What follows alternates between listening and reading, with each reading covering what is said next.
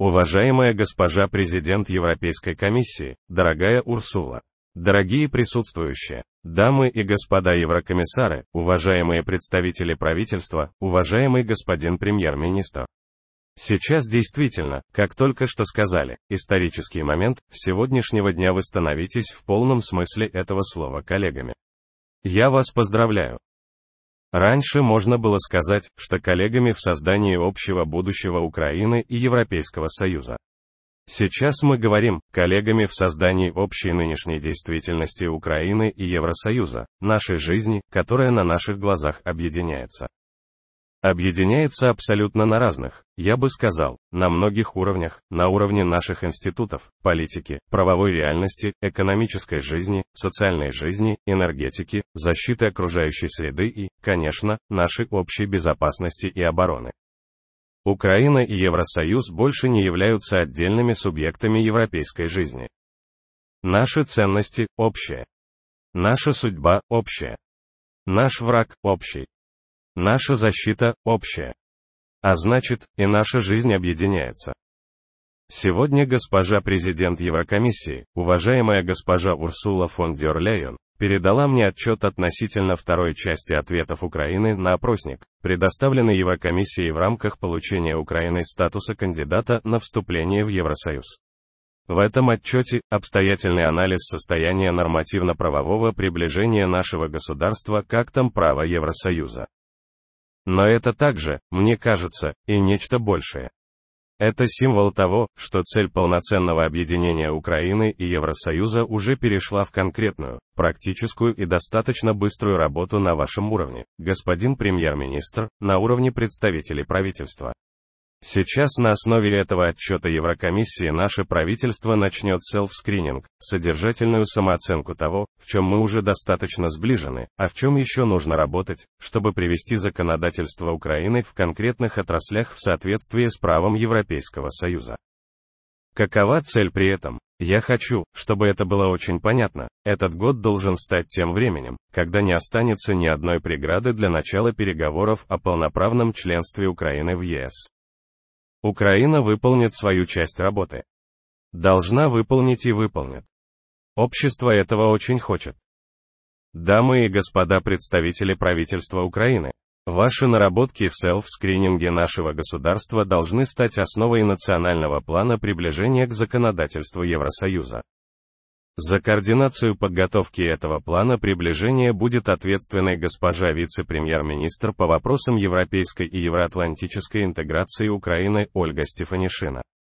И я рассчитываю на то, что каждое должностное лицо нашего государства на своем уровне будет помогать в реализации этой важной для нас, действительно исторической задачи. Так же быстро, как мы работали для получения статуса кандидата на вступление в Евросоюз, мы должны работать и для адаптации правовой реальности Украины к нормам и практикам Европейского Союза. Важного решения мы ожидаем уже этой, очень хочется, чтобы именно весной, и от коллег из Европейской комиссии. Завершается работа нашего правительства и Верховной Рады Украины по выполнению семи рекомендаций, обозначенных в заключении Еврокомиссии относительно нашего кандидатства. Соответственно, весной придет время для промежуточной оценки Европейской комиссии и реализации этих рекомендаций. Дамы и господа, ментально мы уже вместе, Украина и Европейский Союз. Повседневность нашей жизни уже объединяется. Уже не представить объединенную Европу, объединенное европейское общество без Украины, без народа нашего государства. И наши институции уже де-факто взаимодействуют так, как это должно быть между государством, членом ЕС и ЕС. Теперь мы все это должны подтвердить на политическом и на юридическом уровнях. Ключевым шагом будет открытие переговоров о членстве, и я надеюсь, что уже скоро мы с вами сможем объявить также и об этом, о таком важном шаге. Что касается сегодняшней встречи и переговоров именно в таком прогрессивном формате, впервые в таком в Украине, коллегии Еврокомиссии и правительства Украины, то речь пойдет о вполне очевидной конкретике, экономической, социальной и в области безопасности. О том, что обязательно усилит нас всех, нас вместе, и Украину, и Европейский Союз чтобы украинцы и все европейцы, чтобы наши компании и бизнес Евросоюза ощущали конкретные преимущества нашего объединения. То есть больше безопасности, больше рабочих мест, больше энергетической устойчивости и больше экономического роста, который для нас важен особенно в это время, военное время испытаний для нашего общества, для наших предпринимателей, для нашего бизнеса. Испытаний, я уверен, для всего европейского континента. Есть обновленный план приоритетных мер по усилению имплементации углубленной и всеобъемлющей зоны свободной торговли на следующие два года. Это дальнейшая интеграция секторов экономики Украины и рынка Евросоюза. То есть, промышленный безвиз, присоединение Украины к роуминговому пространству ЕС, дальнейшая транспортная и торговая либерализация, а также другие вполне практичные вещи. Наши люди, наши общины, бизнес Украины и бизнес всего ЕС должны чувствовать увеличение своих возможностей. И реальное укрепление Европы.